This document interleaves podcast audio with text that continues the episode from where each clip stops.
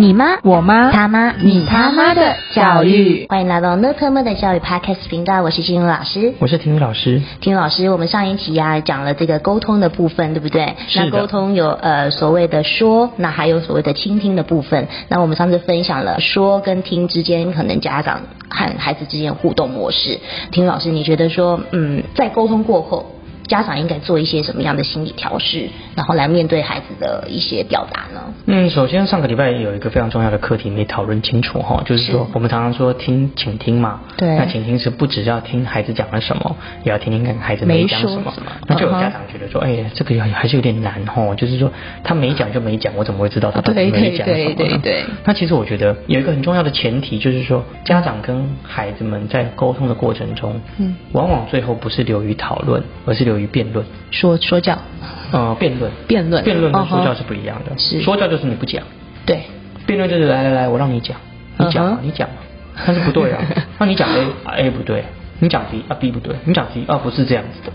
所以往往嗯到最后并不是说教，而是在辩论嗯哼。辩论的目的又不是为了要讨论出真理，而是要辩倒对方。怎么会辩倒对方呢？嗯，因为我是爸爸， 呃， 这个心态是你才小学生，你你嗯嗯你你懂吗？你怎么会懂？好好我是妈妈，你你你怎么会懂？嗯，对不对？这种心态一出来了，就不是在讨论了嘛，对就是在辩论了嘛。嗯对那既然有辩论，就有输赢嘛。对那输赢的过程中就是什么？就是孩子原本想表达的内容，无形中他选择不表达，反正我说出来也是等着被你辩，嗯，对不对？被你否定。嗯嗯所以在倾听的过程中，家长反而不是在倾听孩子真实的需求，而是在倾听孩子的论点有没有盲点，能不能够见缝插针，再给孩子致命的一击。哦，哎呀，就是这样子啊。样，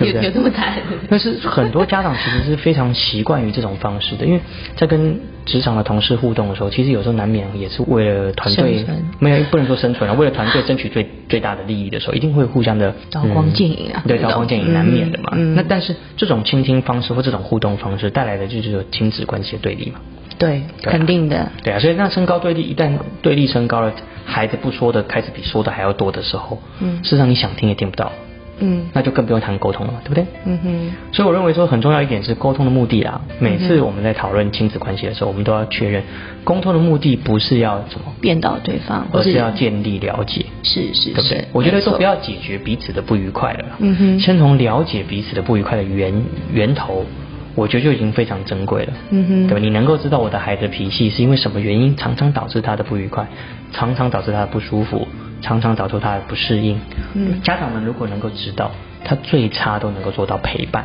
嗯。对不对？那所以，呃，平宇老师，我可不可以这么理解？如果说的没说的部分，我们是不是可以从他的一些表情啊，或是肢体啊，去理解孩子在没说出口的那一部分呢？刚刚您提嗯是及的，嗯无论是表情啦、肢体啦，然后他平常生活习惯的改变，是或者他对某一件事情、某一件事物的特定的态度、特定是的反应是，其实都能够看出孩子最近的呃心理轮廓可能会是什么样子啦。嗯哼对啊，嗯对啊，我觉得这个蛮重要的。嗯，这一点真的蛮重要的。嗯那嗯，如果说孩子是不太知道怎么表达自己的话，那听老师，你觉得父母之间他们扮演的角色可能是什么？对孩子可能有什么样的影响呢？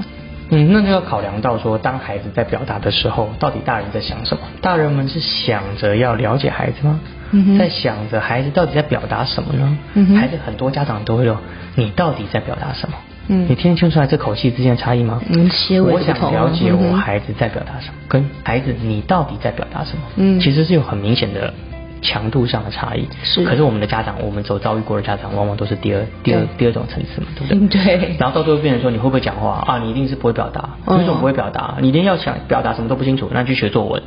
是不是是不是很很很容易变成这种恶性哦常循环？常听到啊， 这样就听懂了，是不是这样举例就轻松多了？嗯嗯好，所以嗯我觉得从第一个步骤可以开始做的事情就是，嗯，接受孩子就是孩子的事实，嗯这是不可避免的，因为他毕竟是孩子嘛，没错对不对？因为我们看网络上梗图都只有说他只是个孩 子啊，他真的只是个孩子，所以就算没有足够的词汇，我们会认为表情啊、肢体啊、行为模式啊，也是一种沟通方式，也是判断的一些对分析标准了。啊嗯那就看家长有没有去注意到这个细微的部分了、是啊对，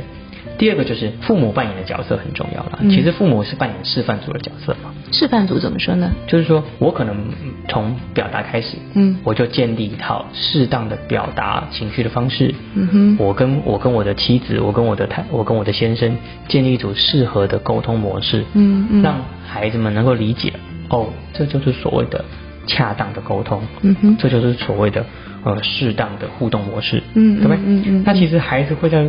互动的过程中，借由见习父母亲之间的互动，嗯达到比较好的模仿，对，对不对？嗯好，这是没错当爸爸能够有效的去建立倾听，孩子其实就会模仿说，哦，这就是倾听的模式。真的是最好的身教了。对，这真的是身教。教，尤其是在沟通上，我觉得身教是扮演很重要的角色的。嗯哼，那第三点就是不要期待孩子能够真正明白沟通的目的跟用意。嗯我觉得即使到大学，大学学生都未必能够非常的清楚如何沟通，嗯如何有效沟通。或是为什么要沟通？对对对，嗯哼我觉得即使到大大学生可能都有这个问题，何况是我们目前遭遇到的家长们比较多是小学生或国中生，嗯嗯哦尤其国中生又进入到叛逆期，没错。那那那家长一直去积极的寻求很准确的沟通，甚至沟通出结果，嗯然后根据结果建立行动纲领，嗯嗯我觉得这个都是太过于苛求孩子了。真的，嗯嗯，如果说孩子没有办法准确的表达的话，那那听老师，你认为这个情境的回溯是不是很重要一件事情？那我觉得应该是说，嗯呃，您您您讲的非常有道理。金老师的意思就是说，我们帮孩子去建构他的情境，对建构他的因果脉络，对我觉得这个这个是很必要的手段了。就是嗯当孩子没办法完整的表达自己情境的时候，我觉得家长可以用 recall 的方式。什么叫 recall？就是说，诶，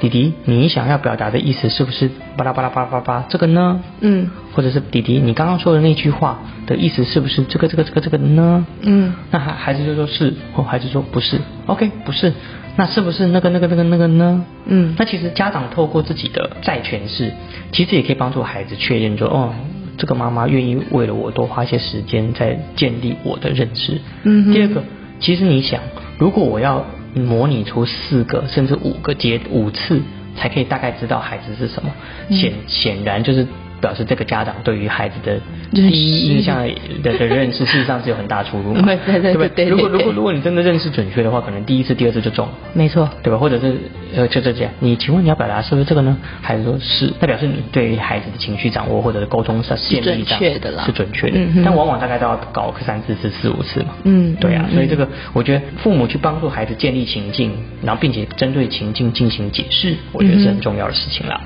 真对的啊，嗯哼。那其实面对孩子的这种不适应，其实我后来发觉，大人自己也有不适应的部分啊，对不对？那所以其实婷老师，我们是不是也要反省一下自己，就是我们自己不喜欢的部分，然后也不要灌输在孩子身上了。嗯，因为事实上，孩子把学校的脾情绪、学校的发生的事件带回家里，嗯然后带带回来负能量，带回负情绪，就跟家长、跟爸爸妈妈把职场上的负能量、负情绪带回家庭，其实是一样的意思嘛。嗯对啊，那其实不是只有孩子会发生这种需要沟通、需要了解、需要缓和的的场合，其实有时候父母亲也需要。是那父母亲在有需要的情况下，就是简单来讲，就是父母亲假设是孩子的心理医生，父母自己心理状态又不稳定，他还要去辅导一个心理不稳定的孩子，那是不是相对来讲，这种负能量注定是会加强的？对，加成。对，所以既然我们都同意，即便是家长也不一定要适应良好，嗯即即便是家长也需要有建立良好沟通或者是情绪出口的时候，